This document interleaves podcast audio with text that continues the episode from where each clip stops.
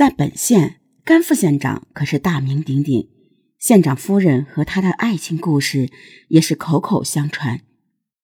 甘副县长本名甘大龙，上中学的时候觉得名字太土，自己改成了甘一凡，意思是一鸣惊人且不平凡。甘一凡出生在贫苦农民家庭，他的父亲是个弃婴，他的爷爷是个老光棍。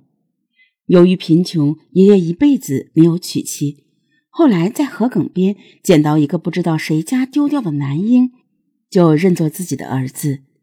他的父亲长大以后，家里也是赤贫，直到三十多岁才娶了邻村精神不太正常的女人，就是甘一凡的母亲。这么一个贫困家庭的孩子，甘一凡从小却极为聪明。他的小学老师就是后来的岳父。叫做张建业。张建业认为这孩子非常聪明，他教了二十年书，还没有见过这种孩子。甘一凡只要认真读书，将来一定会有出息。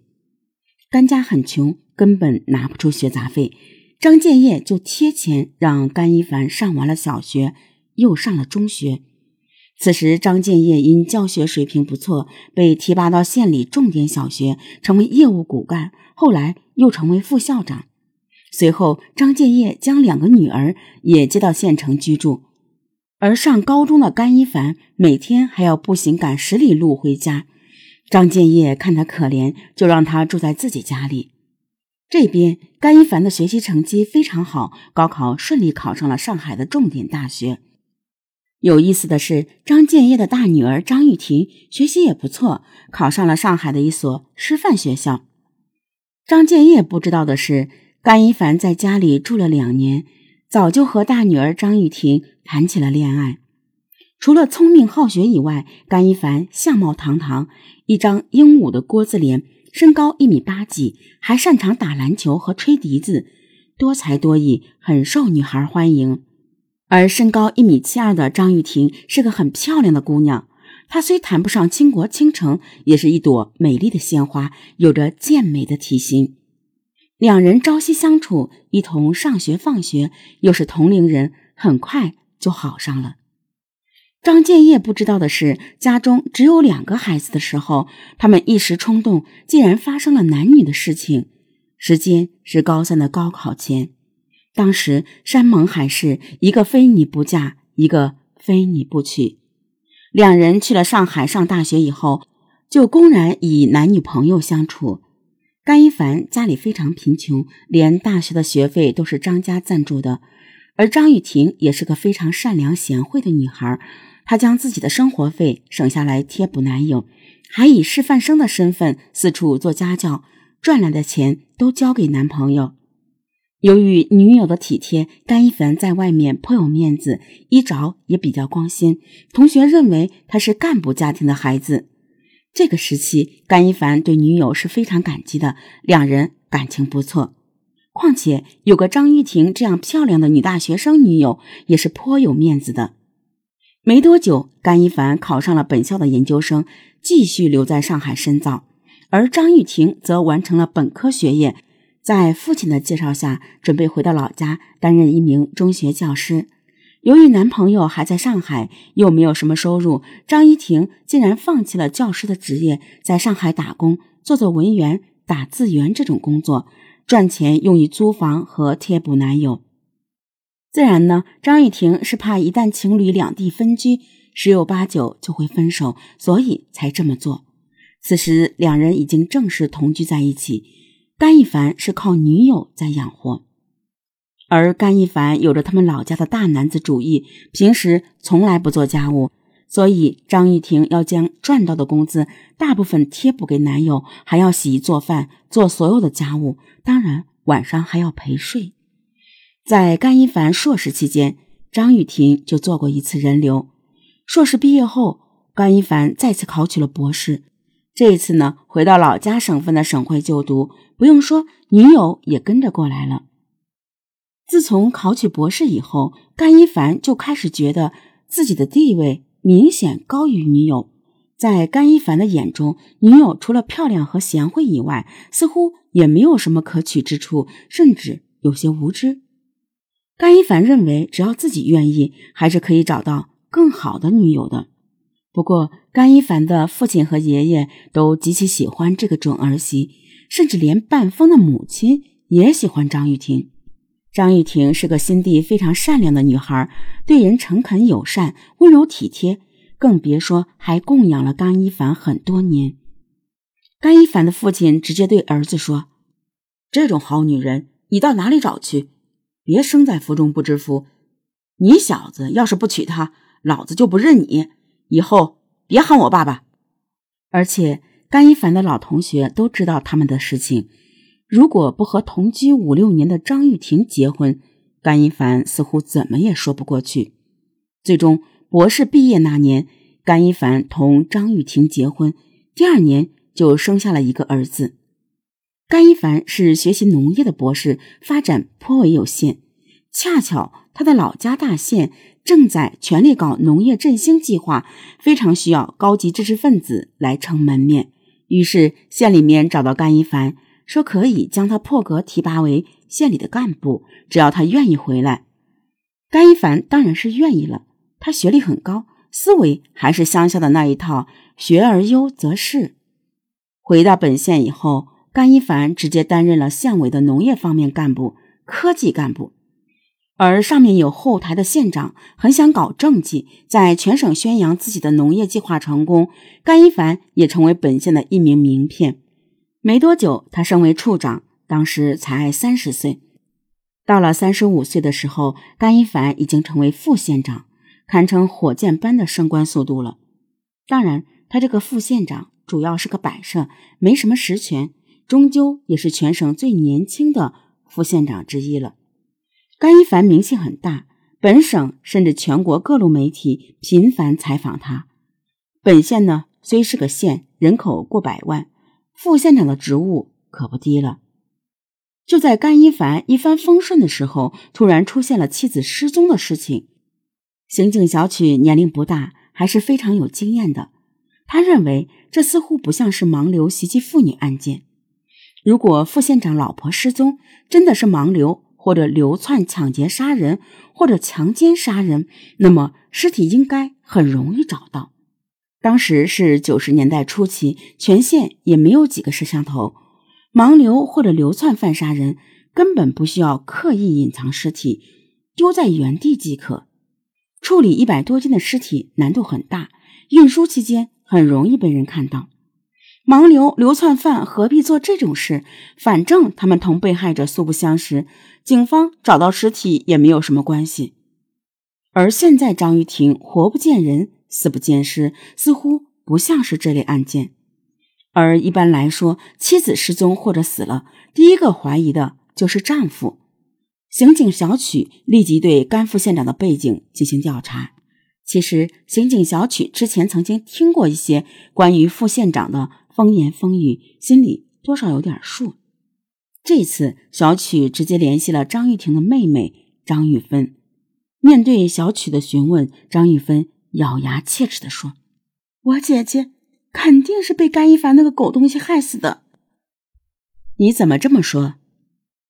哎，我姐姐就是要面子，很多丑事都藏着掖着，只偷偷和我说。现在她失踪了，八成是死了，我也没有必要隐瞒什么。甘一凡这个狼心狗肺的东西，早就有别的女人了，一直要和我姐姐闹离婚。啊，那个女人是什么人？那个女人来头可不小呢。我听说，甘一凡在省里开会的时候和这个女人搭上的。这个女人是省军区老将军的女儿，之前离过一次婚，现在单身一个人，在电视台工作。甘一凡这个人，不知道你见过没有？长得很不错的，用女人视角来看呢，就是挺性感的男人。他有才，出口又成章，伶牙俐齿，还能即兴作诗，把女孩子说的一愣一愣的。好像是那个离婚女人对他做过一次采访，互相呢就有意思。后来甘一凡只要去省城出差，就去找他，两人就这么勾搭上了。你姐姐怎么知道的？我姐姐开始是什么都不知道，后来有一次偷偷跟我说，那个将军女儿曾经去中学找过他，说自己怀孕了，是甘一凡的孩子。他让我姐姐和甘一凡离婚，他好和甘一凡结婚。我姐姐气得当场就哭了。这个女人很厉害，说：“你哭也没用啊，甘一凡早就不喜欢你了。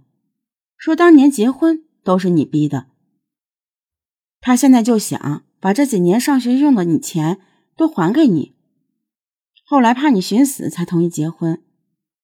大家呢都是女人，我们也无冤无仇，也不怕你笑话。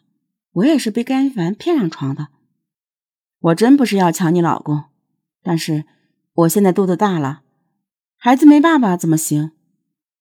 我们那个圈子，老爷子们都是要面子的。甘一凡要是不同我结婚，我爸爸发起火来，他的副县长肯定就做不成了。你们呢？好歹结婚也有八九年了，何必闹成这样？好说好散，不是挺好的？你姐姐就同意了？她当然不同意。我姐姐说：“我也有个儿子，我离婚了，孩子怎么办？”你不能为了自己的孩子，让我的孩子没爸爸。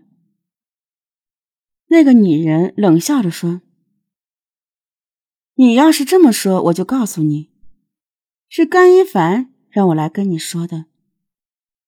我们就坦率说吧，他呀，现在是副县长了。你能给他什么帮助？你就是一个小小的老师，在家里给他当保姆。”你以前呢？年轻的时候还算漂亮，现在人老珠黄了。我听说你们好几个月都没做过了，他连睡觉都不愿意找你。你三十多了，我才二十多，比你年轻，比你漂亮，能给他风流快活，还能让他继续高升。你说他会选择你，还是选择我？我劝你啊，好好的离了，这样大家以后还能见面。你的孩子我们也会管。我姐姐不理他，离婚是绝对不可能的。你也说了，我小小一个老师，光脚不怕穿鞋的，大不了工作不干了。你们都是有钱有势有名的人，也不要逼我。真的闹大了。损失大的是你们，我是不会离婚的。你们要是想同居就同居，这个我管不了。但你永远只能做个小老婆。不会吧？这个女人竟然是将军女儿，能愿意做小老婆？她当然不愿意，逼过甘一凡很多次。我姐姐说，甘一凡很长时间都没回家，一次回来先是破口大骂。让他赶快离婚，后来又下跪求他，说自己辛苦熬了二十多年，好不容易熬到今天的位置。现在将军女儿已经怀孕了，种是他的。如果他不能尽快离婚，同他结婚，官职地位不谈，说不定还要倒霉呢。你也知道，副县长一级的人，谁不捞点外快，随便一查就能坐牢几年。如果真的坐牢了，或者被免职了，他这么多年心血就白费了。那你姐姐怎么说？我姐姐二十多年花了这么多在这个男人身上，现在要被当做垃圾一样丢出去，当然不同意。我姐姐就说：“除非我死了，不然别想离婚。你要是敢去法院起诉离婚，我就向省里、中央举报。”你有作风问题，让你和将军女儿都出名。至于你坐牢，是你自找的，活该。这事我觉得我姐姐做错了。甘一凡这个人是凤凰男，很自私的，做人不择手段。我姐姐二十年来对他这么好，他都认为应该的，从来没有感激过他一句。大学期间，他一面天天和我姐姐睡在一起。一面还在外面刁女人，想方设法要甩掉我姐姐。他自己的爸妈甘一凡也不怎么管，都是交给我姐姐。要不是我姐姐细心照顾发疯的婆婆，这个老太婆早就死了。我说，姐夫这个人心狠，对自己爹娘都没什么感情，你得小心一点。自古奸情出人命了。但我姐姐不当一回事儿，说：“我好赖是他儿子的妈妈，他还能对我下毒手。”这次我姐姐突然不明不白的失踪了，你说不是甘一凡干的，还能是谁呀？